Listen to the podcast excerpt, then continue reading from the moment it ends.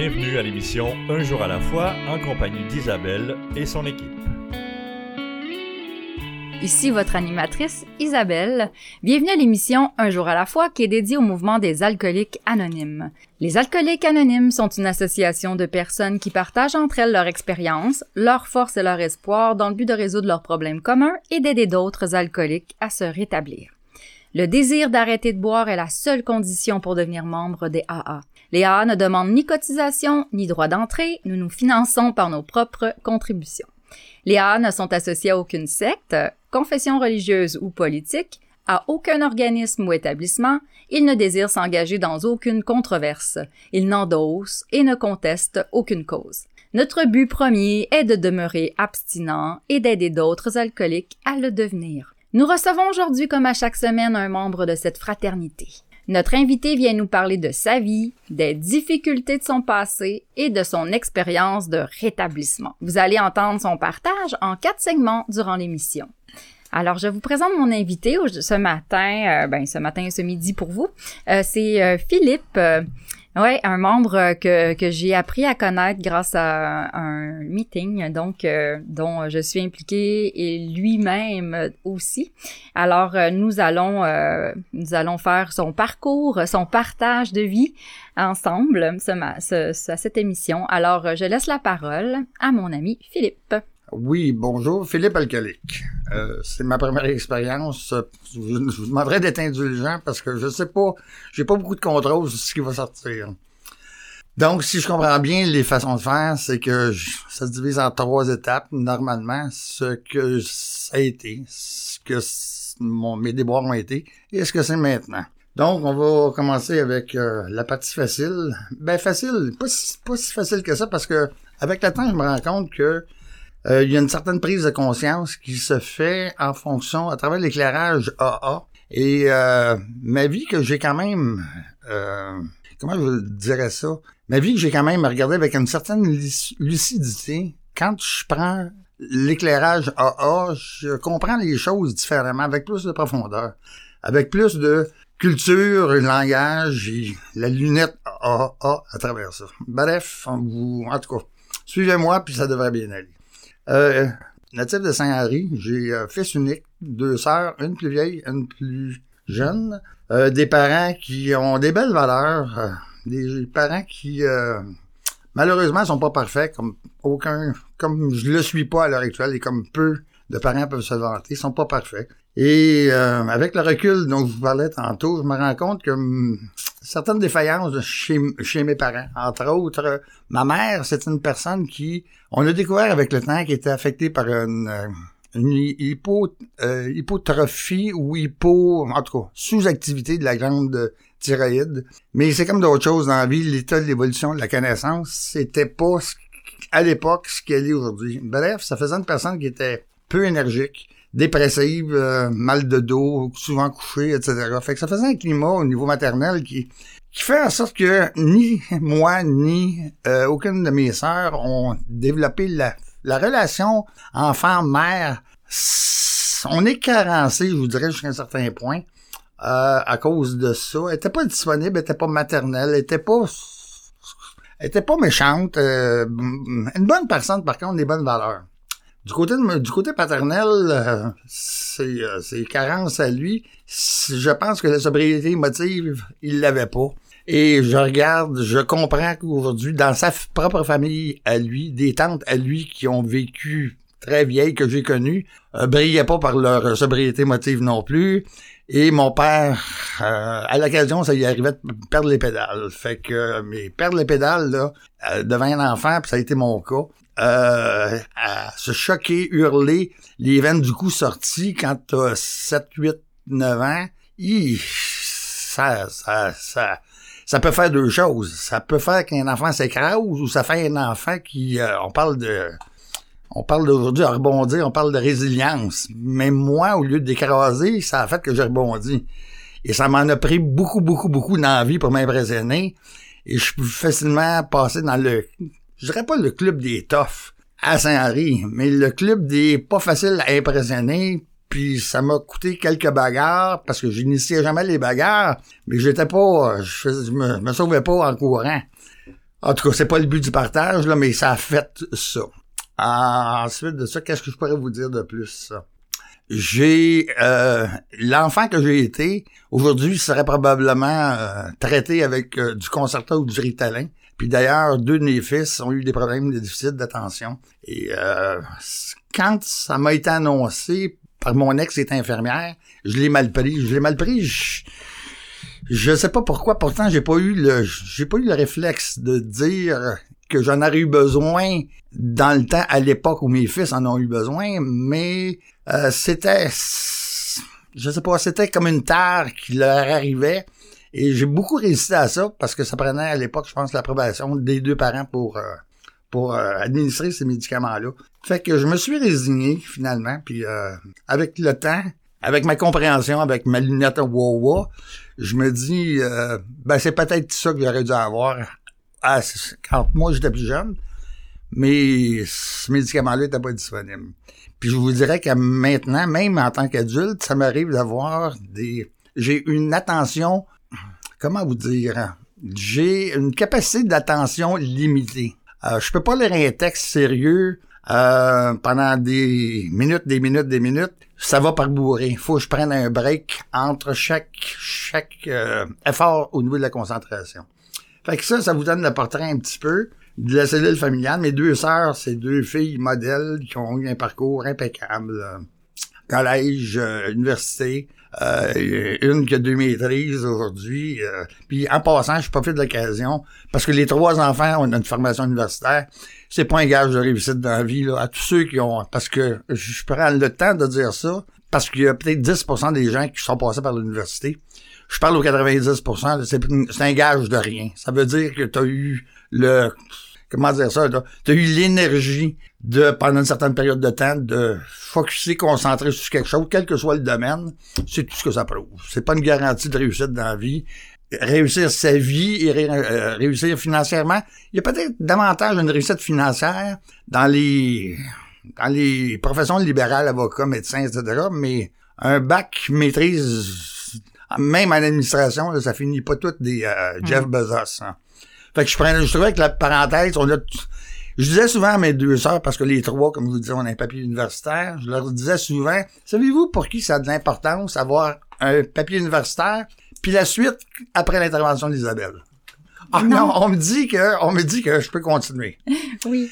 Donc pour poursuivre, euh, pour qui ça a de l'importance un papier universitaire, c'est ce que je disais à mes deux sœurs, puis sont tombés un petit peu en bas de leur chaise quand je leur ai dit ça. C'est devant c'est la valeur d'un papier universitaire, c'est pour ceux qui n'en ont pas. Parce qu'à partir du moment où t'en as un, tu t'aperçois que c'est pas la fin du monde. C'est pas, c'est pas tout l'idéalisme euh, que les gens euh, reconnaissent euh, au papier universitaire qui fait de nous autres des êtres exceptionnels, etc.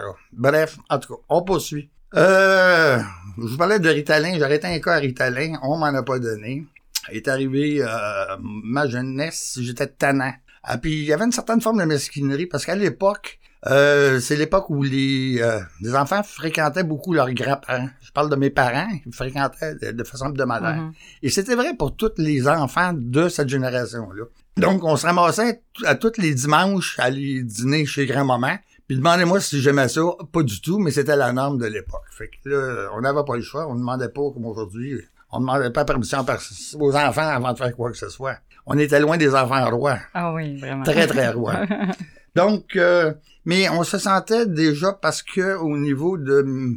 mais ce que je vous dis là, je le comprends en tant qu'adulte. Je le subissais à l'époque sans pouvoir comprendre. Mais on n'était pas dans les enfants de cette de, ces, de mes grands-parents. Les, les parents n'étaient pas les parents préférés. Puis veut, veut pas, c'est pas, on l'a pas subi à ce point-là, mais c'était palpable, perceptible.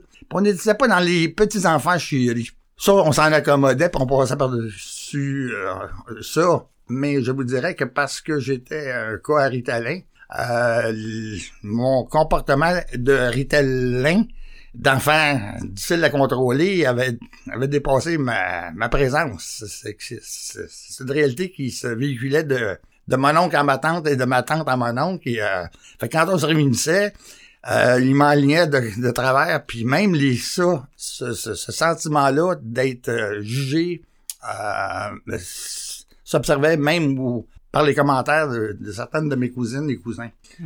Bref, euh, ça n'a pas marqué ma vie non plus. Je vous disais que j'étais un résilient, je l'étais de nature et depuis longtemps. On poursuit avec ça, avec... Euh, j'ai adolescent, jeune adolescent, j'ai euh, au lieu de me tenir avec les premiers de classe, je me suis tenu plutôt avec les euh, mauvais garçons du du bout. Puis ce qui est remarquable dans mon cas, c'est que mon père avait une petite épicerie de quartier. Les Steinberg, les Provigo, etc., ça n'a pas toujours existé, ça. Mais l'époque dont je vous parle reflète le avant les grandes surfaces. Quand il y avait un monsieur à tous les coins de rue, parce que les rues, souvent, il y avait des épiceries à tous les coins de rue. Et leur raison de vivre, leur façon de vivre et leur, leur job à eux autres, c'était d'avoir une épicerie et de maintenir un équilibre avec tous les clients, clientes surtout, parce qu'à l'époque, les messieurs, ils, allaient travailler, ils travaillaient six jours et demi par semaine. Les femmes étaient à la maison, euh, bon, puis il y avait six, cinq, six, six enfants. D'où l'importance d'avoir pour l'épicier des enfants exemplaires qui est toujours, qui sont toujours en bonne relation avec euh, les autres enfants.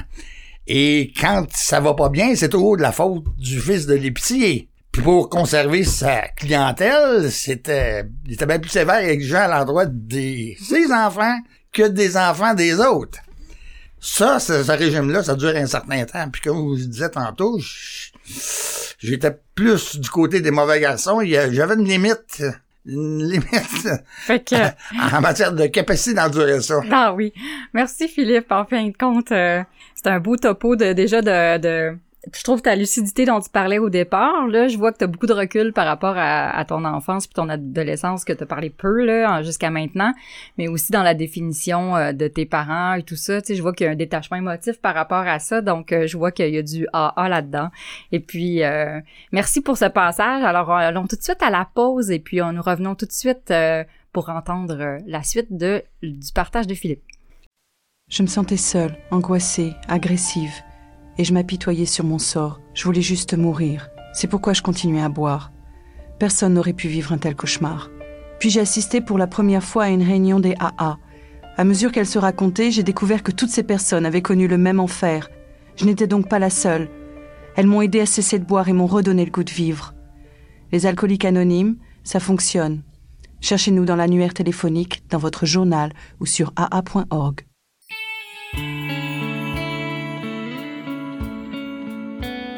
Vous écoutez l'émission Un jour à la fois en compagnie d'Isabelle et son équipe. Nous sommes de retour à l'émission Un jour à la fois. Voici un court texte provenant de la littérature AA, aujourd'hui tiré du livre Les réflexions quotidiennes. Je suis à la page 300, 334 et euh, la lecture, c'est la date du 21 novembre. Alors la lecture s'intitule Une prière classique. Seigneur, fais de moi un instrument de ta. Là où se trouve la haine que j'apporte l'amour, là où se trouve l'offense que j'apporte l'esprit de pardon, là où se trouve la discorde que j'apporte l'harmonie, là où se trouve l'erreur que j'apporte la vérité, là où se trouve le doute que j'apporte la foi, là où se trouve le désespoir que j'apporte l'espérance, là où se trouve l'obscurité que j'apporte la lumière, là où se trouve la tristesse que j'apporte la joie, Seigneur, fais que je cherche à consoler plutôt qu'à être consolé, à comprendre plutôt qu'à être compris, à aimer plutôt qu'à être aimé, car c'est en s'oubliant que l'on trouve, c'est en pardonnant qu'on reçoit le pardon, et c'est en mourant qu'on s'éveille à la vie éternelle. Les douze étapes et les douze traditions, page 113. Peu importe où j'en suis dans ma croissance spirituelle, cette prière de Saint François m'aide à améliorer mon contact conscient avec Dieu tel que je le conçois. Je crois que l'un des grands avantages de ma foi, c'est de ne pas comprendre Dieu, qui ou quoi qu'il ou elle soit. Il se peut que ma relation avec ma puissance supérieure soit tellement fructueuse que je n'éprouve pas le besoin de comprendre. Je suis certain d'une seule chose, si je pratique ma onzième étape régulièrement et de mon mieux, je vais continuer d'améliorer mon contact conscient avec Dieu, connaître sa volonté à mon égard et recevoir la force de l'exécuter. C'est quand même hein, profond cette, cette lecture. Alors moi, je, je passe la parole à Philippe au plus vite euh, parce que je suis sûre que ça va être intéressant de comprendre la, suite, d'écouter la suite. Et puis euh, là, euh, tu étais en train de nous expliquer, Philippe, que euh, à la ben, ton adolescence, là, cette partie-là, puis tu parlais des épiciers de Stanberg, entre autres, que moi aussi j'ai connu, puis euh, euh, de, des enfants modèles, euh, par, qu'ils étaient les, les enfants d'épiciers, et que toi, ben, tu n'étais pas nécessairement un enfant modèle, et puis là, ben, je te laisse poursuivre à nous raconter qui étais-tu? On poursuit avec l'enfant modèle que je n'étais pas. Euh, bon, et je vous dirais que la, punition physique était souvent à la mode à cette époque, de sorte que mon père se retrouvait. Je vous parlais tantôt que mon père était souffrait probablement de déséquilibre émotif, sobriété émotive, il l'avait pas toujours. Quoique c'était un gars faut quand même que je lui donne. Les valeurs étaient excellentes, la, la rigueur, l'honnêteté, la transparence, mais il perdait les pédales, puis il y avait peut-être matière à perdre les pédales de temps en temps, sachant qu'il y avait une, famille à nourrir, et qu'il y avait un gars qui se battait avec tout le Je me battais pas avec tout le monde, c'est pas vrai. Mais j'étais pas le premier à me pousser quand il y avait quand, quand il y avait un affront subi.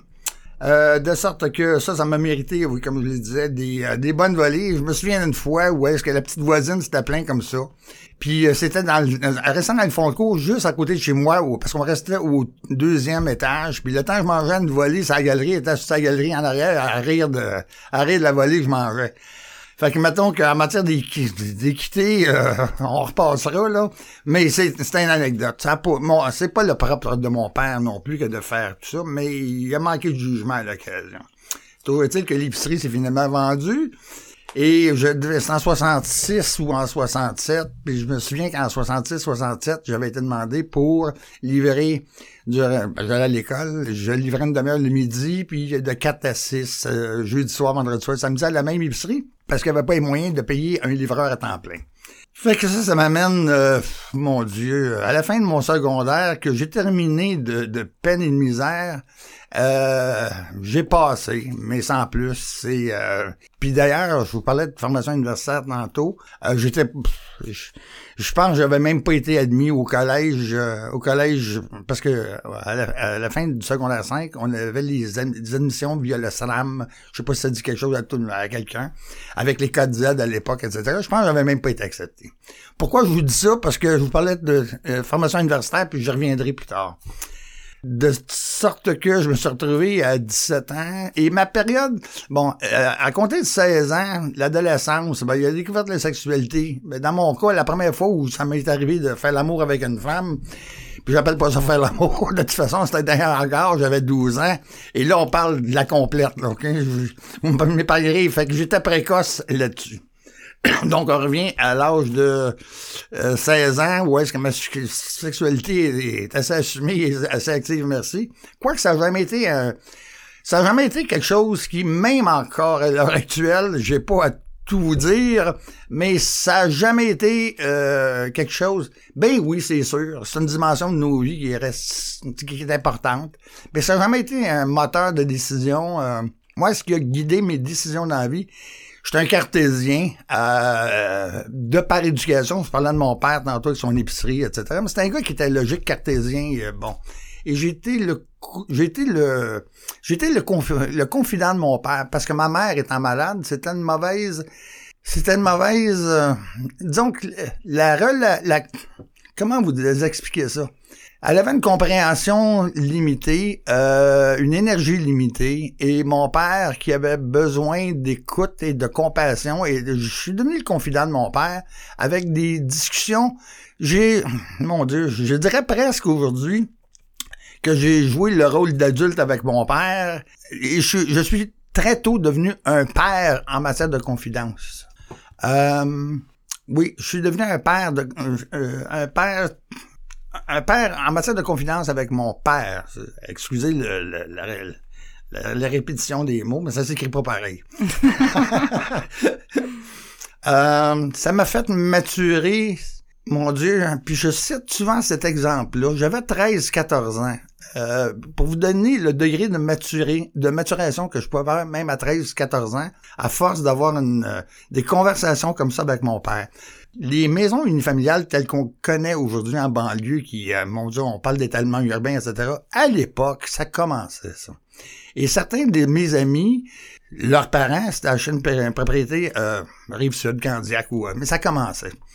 Et à 13-14 ans, quand j'apprenais ça, ma réflexion, c'était, c'est, je suis bien content pour eux autres, mais ils sont en train d'habituer leur enfant à un régime de vie que les enfants n'ont pas mérité, qui n'auront pas peut-être les moyens de s'offrir à un moment donné. L'important à retenir là-dedans, c'est pas que j'ai eu raison ou pas. C'est anormal à 13-14 ans d'avoir ce réflexe-là, cette pensée-là qui nous habite, qui nous traverse l'esprit quand on a seulement 13-14 ans. Ça j'ai réalisé ça tardivement, il y a euh, pas longtemps. Je me suis dit, quel genre d'éducation t'as reçu, quel bagage t'as reçu euh, pour avoir euh, eu cette réflexion-là à 13-14 ans? Parce que c'est pas c'est pas anormal, c'est pas un insigne de maladie mentale, mais c'est pas dans la norme des choses qu'un enfant ait cette pensée-là à 13-14 ans. Mais je vous dis ça juste pour vous dire à quel point le prix à payer, c'était une des conséquences, euh, puis ça m'a servi tout au long de ma vie, mais ça a été une des, un des effets d'être le confident, le père de mon père en matière de conversation d'adulte. Ça illustre bien euh, ce que j'essaie de vous expliquer. Donc ça, ça m'amène, euh, je vous disais, à 16 ans à peu près, et là, j'ai découvert, c'était l'époque des discothèques, j'ai découvert le plaisir qu'on peut avoir à aller dans une discothèque le samedi soir. Je vais vous donner des noms qui, mon Dieu, des des, qui brillaient à l'époque en matière de discothèque. Il y avait évidemment le Limelight, le troisième, le deuxième, le, premier, ça m'a jamais intéressé, ça m'intéresse. Aujourd'hui, ça m'intéresserait plus, mais à l'époque, c'était pas intéressant.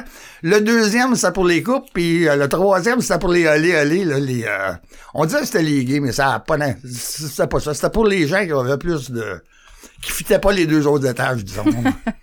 Et au rez-de-chaussée, il y avait le, pour ceux qui s'en souviennent, une brasserie au, petit, euh, au pain doré. Juste à côté de la ruelle, juste en bas du lamelight. Et je me souviens de soirées mémorablement mouillées, euh, où la bière était pas chère, puis un coup, un coup bien mouillé. on montait au troisième, il était rendu deux heures du matin pour aller danser transpirer tout ce qu'on avait bu depuis euh, 9 heures le soir. Fait que, en tout cas, ça, Lamelight en étant une, il y avait le septembre, le Harlow à l'époque, il y avait Achille au coin de Saint-Denis, Maisonneuve, toutes les belles places du genre. Fait que j'ai découvert ça. Et ça, ce régime de vie-là a duré de... Parce que je travaillais, j'avais des petits job de... À l'époque, ça allait minimum. Et euh, ça a duré de 16 à 23 ans. Où là, sans dire que j'ai eu un problème d'alcool, j'aimais le fun. J'aimais le plaisir que j'avais quand je prenais un verre. Mais moi, comme mes chums, quand on sortait, on était tous cassés. Fait qu'on allait souvent se faire un bon fond chez un de mes amis qui restait à Westmont, je taire le nom, tout, tout indice qu'il pourrait. Son père recevait beaucoup de, de, sous-contractants des caisses de boissons. Euh, fait on allait se faire des fonds euh, à l'année, puis ça... on sortait assez amoché.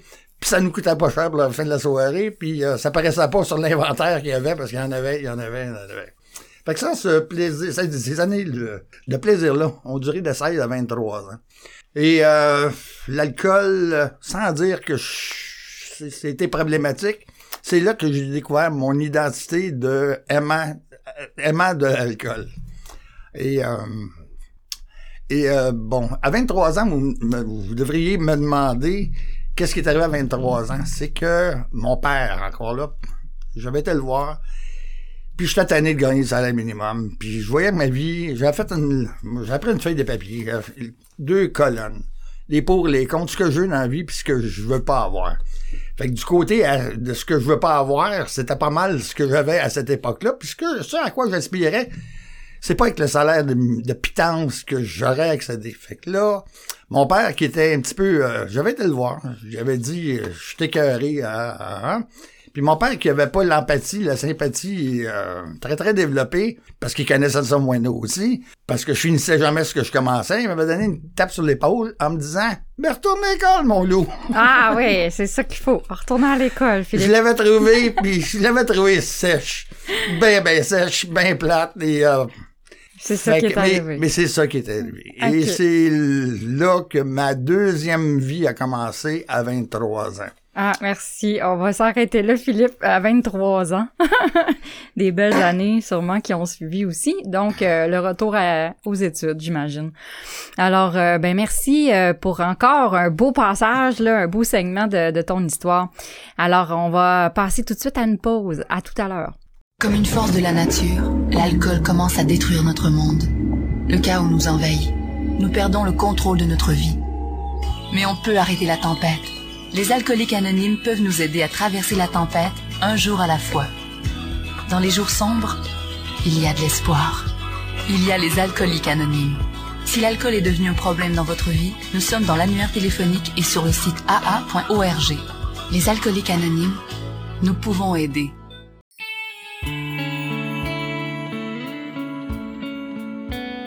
Vous écoutez l'émission Un jour à la fois en compagnie d'Isabelle et son équipe. Nous sommes de retour à l'émission Un jour à la fois. Nous avons un site internet pour notre émission de radio. Ce site est un jour à la fois, trait d'union, émission.org. Vous allez y trouver la liste de nos radiodiffuseurs et les horaires de diffusion. Vous pouvez aussi accéder à Un jour à la fois par le site internet de la région 87 aa87.org. Vous aurez de plus accès à nos enregistrements sous forme de podcast pour 2020 et 2021, ainsi qu'aux archives de partage radio. Et puis, si vous voulez venir partager votre histoire personnelle, vous n'avez qu'à nous écrire à l'adresse courriel disponible sur le site de l'émission. Notre studio est situé au bureau des services régionaux au 3920 rue Rachel à Montréal. Je serai heureuse de vous accueillir ainsi que mon équipe, bien sûr. Vos commentaires sont également les bienvenus. Je vous euh, ramène à notre invité Philippe euh, aujourd'hui qui nous raconte euh, son histoire de vie et comment euh, son histoire aussi euh, avec l'alcool et comment il a pu se rétablir. On est rendu à un âge critique semble-t-il 23 ans. Exact. Alors j'ai bien hâte, on va l'entendre ensemble raconter tout ça. Alors à toi Philippe. Oui, euh, bon, rebonjour. 23 ans, vous allez me dire, euh, qu'est-ce qui s'est passé à 23 ans? C'est que suite euh, à, la, à la conversation que j'ai eue avec mon père, euh, qui me disait retourne à l'école avec une tape sur l'épaule et désintéressement, mais c'était pas du désintéressement. Je le comprends aujourd'hui, il connaissait son moineau. De sorte que, euh, suite à ça, je l'ai trouvé pas mal sèche. Fait que là, euh, la réflexion a duré, le mal, le mal, la douleur, la douleur de sa réaction ou l'absence de réaction a duré une semaine. Puis ça a fait son petit bonhomme de chemin, mais là, on est au mois de août.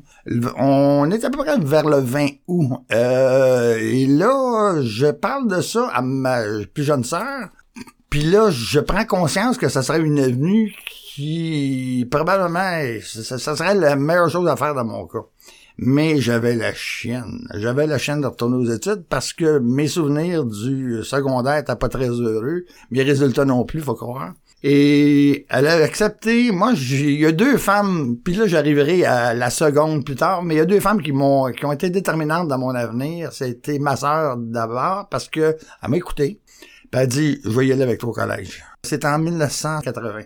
Pourquoi 80? Parce que j'avais acheté au- deux ans auparavant une Camaro flambant neuve en 78 que j'ai revendu en 80 parce que j'allais aux, euh, aux études et parce que je travaillais les fins de semaine pour euh, American à, mon Dieu, à 3 pièces de l'heure. Bref, elle était venue, le, je me souviens, c'est le 28 août 1980. Elle m'a accompagné au collège André Laurando à l'époque. Euh, on arrive là, c'est la journée de la rentrée. Est-ce que vous pouvez imaginer, est-ce que c'est un collège et toute l'administration euh, des horaires d'étudiants a l'air une journée d'arrivée, d'entrée des étudiants, de rentrée des étudiants? C'était c'est pile Sainte-Catherine. C'est à peu près ça. Et là, il y avait un conseiller pédagogique à l'époque. On est venu à bout de rentrer dans son bureau. J'ai dû pla- plaider ma cause. Pas d'horaire, pas d'inscription, etc. C'est très... en- Encore aujourd'hui, c'est très émotif. Je sais pas si vous le sentez dans ma tromolo. J'étais assis devant lui, puis j'ai dit, je l'implore de me laisser, puis j'essaie de le convaincre de... En tout cas, il y avait pas de raison. Je l'ai jamais rencontré, le gars. Je l'ai... je- Il me connaît pas. Sauf que faut croire que j'ai été suffisamment convaincant. La rencontre a peut-être duré une demi-heure. Il m'a donné un horaire. Il m'a dit, tes livres, ton horaire définitif, alors, je vais m'en occuper. Va à tel cours, parce qu'en après-midi, je pense qu'on avait un cours par après-midi. Il dit, cet après-midi, tu t'en vas à ce local-là. Parce qu'il y avait un français, philo, etc. obligatoire. Probablement que c'est un cours de français obligatoire. Puis il était obligatoire pour tout le monde en première année. Fait qu'il m'a dit, va à ce cours-là. Puis il dit, viens me revoir demain. Ton, ton horaire va être pondu, etc. Il faut le faire. Faut être convaincant. Mais faut avoir le, mon Dieu, faut avoir la sensibilité d'un conseiller pédagogique d'expérience pour essayer de détecter, sentir la détresse derrière celui qui nous parle et la conviction, l'énergie qu'il va déployer. En tout cas, il a eu confiance en moi et c'est là que l'aventure a commencé. J'ai euh, fait deux ans au Collège Ronald Rando en appelle ça sciences, euh, sciences humaines, euh, sciences administratives avec maths ou sciences humaines avec maths, peu importe. Mhm. Moi, mes, mes souvenirs de mathématiques, mon Dieu, euh, ça, ça datait de sept ans auparavant au mieux. Puis je lui avais passé ses fesses. Imaginez-vous que...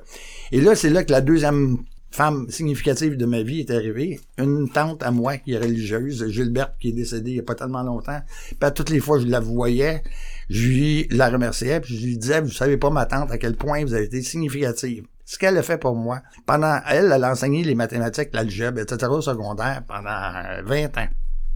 Mais là, les dernières années, c'est plus ça qu'elle enseignait, mais quand même, elle avait encore la culture. Elle m'a accordé six dimanches après-midi où j'allais chez elle, ça pouvait être prendre une heure et demie, deux heures, juste la mise à niveau de tout ça. Elle m'a amené au plus loin qu'elle l'a été capable de, puis je peux vous je peux vous jurer que je faisais honneur au temps qu'elle me consacrait. Hein. Euh, j'allais pas là pour me faire euh, emplir par la bouche comme un bébé oiseau, puis je travaillais à, mes, à la maison aussi pour parfaire ces notions-là. De sorte que ça a peut-être duré six fins de semaine comme ça, puis elle me dit à un moment donné, elle dit, là, faut que je te laisse voler tes propres ailes, je t'ai tout donné ce que j'ai capable de te donner Wow. à six fins de semaine.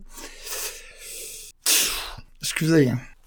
Euh, elle m'a libéré de, de, de, de son aide. Fait que là, c'est là que j'ai euh, dû apprendre à voler de mes propres ailes. Mais j'ai volé. J'ai volé, j'ai battu des ailes. Il y a quatre cours de maths obligatoires dans ce profil-là à André Larando, 101, 103, euh, 203 et euh, 105 et euh, en tout cas. Il y a quatre cours, donc il y a quatre profs de maths normalement. Mais moi j'avais 14 profs de maths à, ma- à mon service. Pourquoi? Parce que je voulais travailler à, en face du local de maths. Et quand j'avais des questions, je traversais, puis souvent, je traversais le local, il était ouvert, mais c'était pas mon prof. Mais les autres profs avaient tellement vu un gars déterminé. Il avait tellement vu un gars déterminé que même qu'ils m'ont jamais enseigné, il, il me supportait, il m'aidait, il me donnait des explications. Fait que là, euh, merci au département de maths, s'il y a des gens qui m'entendent à André Laurando pour votre disponibilité. Parce que je le souviens encore, j'ai eu 14 profs de maths pour quatre cours de maths. Remarquez que probablement j'inspirais l'implication de tout ce monde-là, mais peu importe, il était disponible. Puis ça, je tiens, je tiens à le remercier. J'avais des cours de philo au- aussi. J'avais un net avantage. J'avais 23 ans avec la logique que j'avais. Euh, philo et logique, ça va ensemble, hein, normalement. Et euh, j'avais un autre avantage, c'est que j'avais 23 ans par rapport à des étudiants de 17 ans. Fait que euh, il y avait un, une sorte de prof là-dedans, dont certains qui étaient marxistes-léninistes. Puis j'avais été approché pour devenir un marxiste-léniniste, vendre la littérature, euh, des pamphlets euh, à, l'entrée, mais j'avais décliné l'invitation. J'avais d'autres projets que celui-là dans ma vie. Bref, j'ai euh, dans toutes les cours que j'ai eu, j'ai ça a été une belle période de ma vie où je me suis en matière d'estime de soi, je me suis réalisé durant cette période-là. Puis j'ai eu des amis, j'ai eu des profs amis, des conversations avec des doctorants en maths et euh, des profs qui m'ont jamais enseigné à cafétéria. Ça a été, mon Dieu, le lancement d'une période fertile en, en développement personnel. C'est, fait qu'il n'y a pas d'âge pour faire ça, puis il y a pas, le moral il y a, de cette histoire, c'est qu'il n'y a pas d'âge pour faire ça. Et euh, ça vaut toujours la peine de le faire. Fait que ça, ça m'amène de 23 à 25 ans. Ou à 25 ans, euh, je fais ma demande pour l'université McGill, je suis accepté en économie. McGill me plaît pas euh, à cause du contenu, c'est une, une, une économie plus politique, c'est moins mathématique, etc. Fait que là, je fais ma demande pour aller euh, aux sciences sociales de l'Université de Montréal, où je fais mon bac. Mais la une des pires expériences de ma vie, c'était euh, la déception au terme de tous les efforts et trois années universitaires. Je me retrouve la dernière année de bac où il me manque un cours. Euh, Au lieu de perdre mon temps à faire un cours, je m'informe sur les cours qui sont créditables à la maîtrise. Parce que mon intention, c'est de faire une maîtrise. Donc, je m'inscris aux cours manquants, les trois cours qui sont créditables à maîtrise, mais qui sont acceptés au bac aussi. Dans le- euh, au terme de ma formation de ce cours-là, ils vont m'être crédités. Et malheureusement, ils n'ont pas été crédités. Et le directeur, je vais taire son nom, mais c'est, je vais juste donner son prénom. Je connais son nom. S'il se reconnaît, Marcel Untel, dira-t-on. Euh, par correspondance, m'envoie euh, sur les trois cours où j'avais, mon Dieu, entre 76 et 90 dans ces quatre cours-là. Mais dans les trois cours, euh, à maîtrise, j'avais 76 à 96.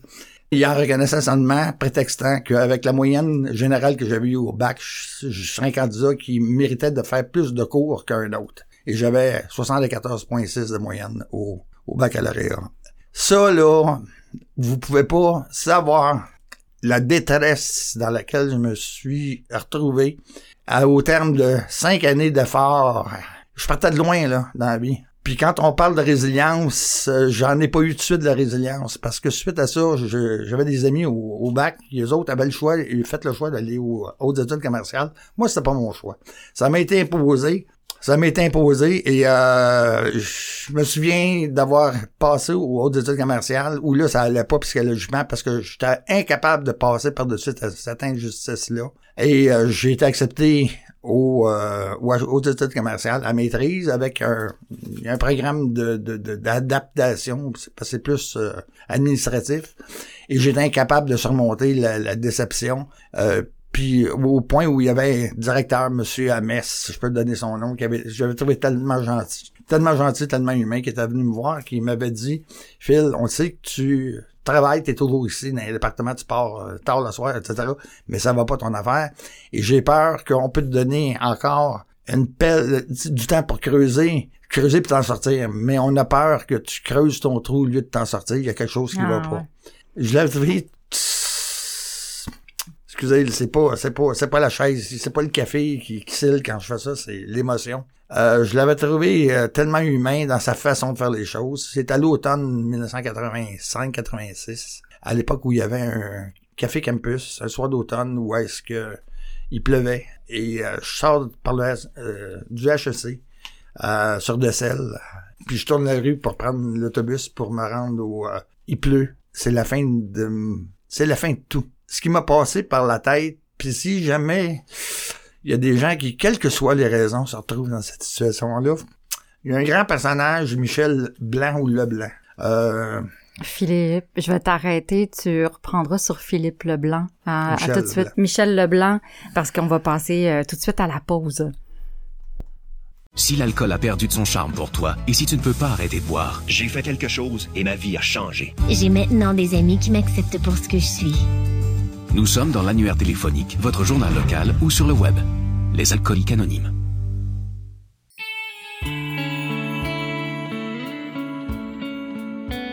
Vous écoutez l'émission Un jour à la fois en compagnie d'Isabelle et son équipe.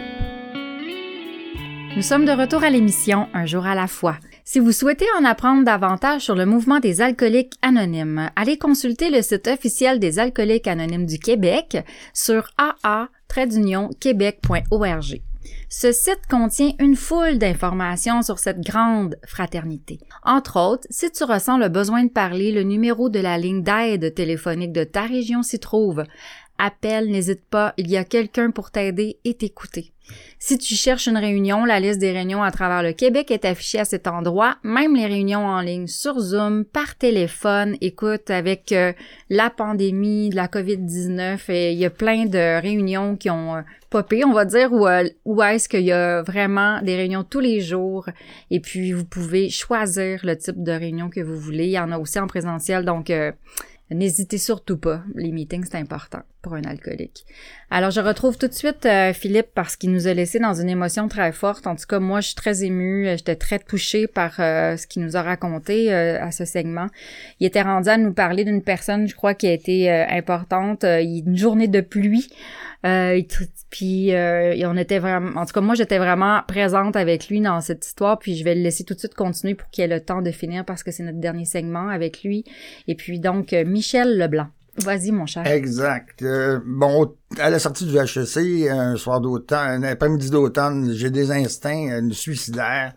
Euh, évidemment, si je vous parle aujourd'hui, c'est parce que j'ai pas donné suite. Mais à l'époque, je sais pas si c'est à l'époque, euh, un qui a très très bien saisi, je vous parlais de Michel Leblanc. Michel Leblanc, un des premiers transgenres affichés du Québec. Avait dit, je sais pas si ça vient de lui, mais il a eu la brillante idée de dire, parce qu'il a dû passer à travers des difficultés lui aussi, dans l'acceptation et de, de, de, se faire accepter aussi, qui disait que, et tellement, c'est tellement vrai, le suicide, c'est une, c'est une solution permanente à un problème qui est temporaire. Ça, je préfère de l'occasion pour dire à tous ceux qui passent par des idées sombres, parce que ça m'est arrivé aussi, faut pas perdre ça de vue. C'est, je le répète, une solution permanente à des problèmes temporaires qui durent pas toujours. On est aveuglé, on voit pas clair, on peut pas Bref, je poursuis, parce que sans ça, je pourrais en parler pendant des heures et des heures, puis je manquerais mon quatrième segment. De sorte que, bon, sorti du, bon, je donne pas suite euh, à mes idées noires, la vie m'amène par un concours de circonstances à accepter une job de, de représentant pour une grande papetière québécoise, dont je vais le nom. Mon Dieu dans le papier fin. J'ai beaucoup aimé, j'ai beaucoup aimé ça tant que j'apprenais des choses, mais à un moment donné, après cinq ans, parce que j'ai été 11 ans, euh, après cinq ans, j'ai commencé à aimer moins ça, c'était routinier. Euh, mais on est toutes faites pareil, puis ça a coïncidé avec mon premier enfant que j'ai eu à l'âge euh, en 4, mon plus vieux c'est en 92 et mon plus deuxième c'est en 96 et je me suis marié en 89. À travers tout ça, bon, il n'y a pas d'alcool. Moi, ma deuxième vie de, de 17 à 23 ans, abstinence totale ou à peu près. Euh, l'alcool n'a pas été euh, un problème à ce moment-là, quoique j'avais connu la vie des euh, la vie des, des bars de 16 à 23 ans.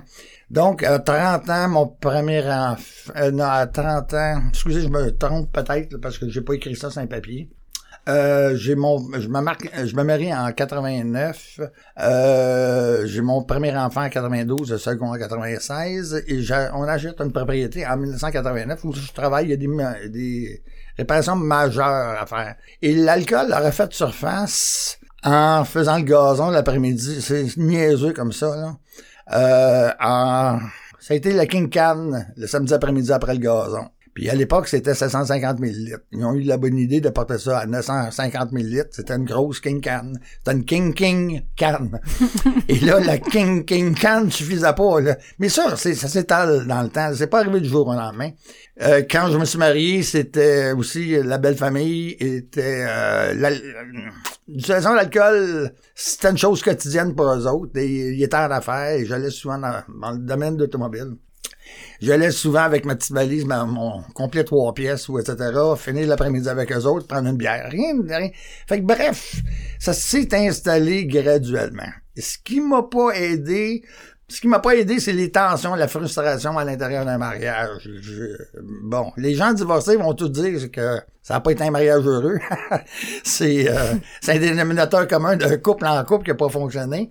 Mais ce qui est arrivé aujourd'hui à travers l'éclairage de la lunette AA, ce que je comprends, c'est que, ça remonte loin, c'est que le, le, le, comment je dirais ça, la sobriété émotive que mon père n'avait pas, il me l'a transmis. Et la vie avec, euh, avec, euh, avec ce bagage-là fait en sorte que, moi, l'intérieur de mon, c'est rendu là, quand j'avais je vais parler AA, euh, ressentiment. Quand je tombais à ressentiment, c'est un volcan. C'est un volcan, c'est pas assez. C'est pas assez fort, l'intensité de ce volcan-là. C'était une fusion nucléaire. Et c'était douloureux. C'est, en tout cas, tout ça pour vous dire, je prends des images pour vous faire comprendre que j'étais loin d'être sobre. Avoir acquis la sobriété émotive. Et c'est longtemps après que j'ai pris conscience de ça via le mouvement et que j'ai travaillé là-dessus. Donc, j'ai pas eu un mariage heureux. Et euh, la tension euh, quotidienne, les petites tensions quotidiennes du couple, à un moment donné, fait que, bon, tu s'en vas au super restaurant, tu prends un demi-litre de vin, tu prends deux demi-litres de vin, puis à un moment donné, étant donné que je suis bon en maths, je me disais que le prix de deux demi-litres de vin, je te souviens d'économiser de l'argent pour en prendre un litre. Fait que vous voyez la logique, hein? On la reconnaît toute la logique. Puis c'est vrai pour le six-pack, c'est vrai pour la caisse de 12, quoique je te prends un amateur de bière outre mesure de bon tout ça m'amène en 2001 où mon couple euh, je divorce et là c'est là que c'est là que c'est là que la maladie s'enclenche je rentre dans un dépanneur je suis tellement en pas content que je regarde dans le frigidaire du dépanneur, puis je découvre ma substance de choix. Du Saint-Anneau moitié-moitié. Quand j'ai tombé avec ça, le côté sucré et suripeux de la chose, j'ai été dix ans de temps à en prendre une bouteille par jour pendant dix ans, avec le sucre que ça contient, et c'est 15,2% d'alcool. J'entends, vous allez me dire, c'est pas beaucoup. Il y en a qui boivent à 26 ans par jour. Moi, j'aurais été mort. Il y a toutes sortes de degrés dans l'alcoolisme. Hein. Puis la quantité, c'est pas ça qui est bon. Euh, J'étais 10 ans à boire un Bellini. Le dépanneur au coin de chez nous, là, je veux dire, il, il- des ventes records, je pense qu'il il s'est fait donner un automobile. Des voyages à Bellini, je sais pas trop quoi. C'est une blague, évidemment. Mais il en vendait du Bellini. Euh, ça a duré 10 ans de temps. Ça a été Bellini. Puis le, ven- le vendredi soir, je vous dirais pas que je changeais pas, que j'allais pas au euh, SAQ, euh, que j'achetais pas un 26 onces de gin, un 26 onces de vodka, puis un 26 onces de rhum. Puis le lundi, quand euh, quand je je- je- retourné travailler, il y a un des trois 26 onces, il en restait un fond. Puis, euh, en tout cas. Bref, là, Là, il me reste à peu près 8 minutes, je pense, pour parler. Euh, on a tout. J'insisterai pas sur les buveries. Les, les, les vôtres sont aussi valables que les miennes, puis c'est inintéressant. J'ai souffert, j'ai souffert, j'ai souffert, puis tant qu'on n'a pas atteint le fond du batterie, on réagit pas. On. je- faut que ça fasse. En tout cas, je suis certain plus que d'autres, mais moi, il faut que ça fasse mal en maudit. C'était le l'alcool qui réglait mon cadran de mon horloge biologique de 24 heures avec le verre du matin. Je prenais un verre de surpied de Bellini, je calais ça, 45 minutes après, j'étais- je dormais pour 4 heures. Et ce cycle-là, là, ce cycle-là entrechevêtré de d'autres consommations, ça a été ça. J'étais pas tannant, j'étais pas agressif, j'étais divorcé, il y a pas personne à me chicaner, hein, c'est sûr. Là, je dormais sur mon divan. C'est d'une tristesse. D'une tristesse. J'avais la mort dans l'âme. En dernier, c'était la mort dans l'âme. Puis je voyais plus, je voyais plus d'issue à ça. Jusqu'au moment où quelqu'un m'a emmené euh, euh, dans un meeting, parce que moi, j'avais pas le problème à ce moment-là, hein, ben c'est sûr. Fait que là, il m'a emmené à deux meetings, puis il me laissait aller. Ah, S'il accroche, il accroche, il accroche pas, il accroche pas. Et euh, c'est là que j'ai découvert. Je l'ai pas découvert tout de suite. Mais j'étais tellement souffrant, j'étais tellement souffrant puis découragé. J'ai commencé par faire une thérapie de trois semaines chez Jean Lapointe. Euh, et eux autres me disaient qu'à la sortie du meeting, tout de suite le soir, à Côte-des-Neiges, j'ai un meeting. J'ai rechuté. En tout cas, je coupe ça court. Mon, ma première période de sobriété, c'était trois mois. Puis j'ai rechuté après ça pendant des années. J'ai été trois ans à, à rechuter, rechuter, rechuter. Et je le savais qu'il n'y avait pas un autre endroit, malgré le fait que ça marche pas, ma sobriété s'installe pas, il n'y avait pas d'autre endroit dans le monde où je pouvais être accueilli, où je pouvais, il n'y avait pas d'autre alternative. Psychologue, puis bon, comme je vous dis, j'avais été chez Jean Lapointe. Euh, oui, c'est ex- c'est bon, mais c'est pas ça qui établit ta, euh, c'est pas, c'est pas ça qui fait que t'es sobre ou pas. C'est un coffre d'outils. Euh, puis c'est vrai pour toutes les, compa- les, les maisons de thérapie, je présume, je présume. J'ai pas le monopole de la vérité là-dedans non plus. C'est au bout de deux, trois ans que, après, quand j'ai arrêté de, j'ai eu de l'aide. Il y en a un qui est décédé, Ronald. Tout le monde du Sud-Ouest connaît Ronald. Je sais pas s'il est de mise de dire son nom de famille. Ça se dit-tu maintenant qu'il est sobre on maintient son animal? Son animal. Ronald, Ronald, Ronald que tout le monde va reconnaître de toute façon. Ronald qui a aidé tellement de gens, dont moi, OK? Mais là, il me reste à peu près trois minutes. Fait Même que je vais, bon, je vais accélérer. faut y croire, faut persévérer, faut persévérer, même quand on croit, on y croit plus à la sobriété. On persévère, on persévère. Et moi, je vous dirais une chose, c'est que ça a fonctionné parce que j'ai fait les quatre choses qu'on recommande, du meeting, du meeting, du meeting. J'ai euh, l'implication, j'ai la littérature et un, parrain. Je parlais de Ronald tantôt, c'était prochain parrain. Si ça marche pas encore, persévère. Tu y crois plus, persévère. C'est au-delà de tout ce qui marche pas. S'il y a une chose qu'il faut qui marche, c'est la persévérance. Faut que tu t'accroches à la dernière ressource qui te reste, c'est de persévérer. Et à force de persévérer, t'accroches des poignées de main, des sourires, des bonjours, des, une bienveillance, une écoute, une ci, une ça. Puis de là s'installe une magie à partir de ce moment-là, c'est que tu vas plus faire du meeting, tu t'en vas voir des amis. Des amis et à ton insu s'installe la sobriété. Mhm. Émotive aussi. Ça, ce n'est qu'un début. Parce que tout le travail à faire sur soi par la suite. Mais il y a la substance et il y a la balance. Et la balance peut pas s'installer tant que la substance, on n'en est pas libéré. Mhm. Fait que je sais pas s'il me reste du temps Non, encore. même pas. Je Merci. vous laisse sur ces bonnes paroles et c'est, j'en suis convaincu. Bonne chance à vos vies respectives. Merci tellement, Philippe, pour euh, ton don de soi. Alors, je tiens à remercier tous les participants à cette émission, notre invité Philippe, nos auditeurs, l'équipe, dont Normand à la console, les collaborateurs et radiodiffuseurs. Ici, votre animatrice Isabelle et je vous souhaite une très belle semaine. À bientôt.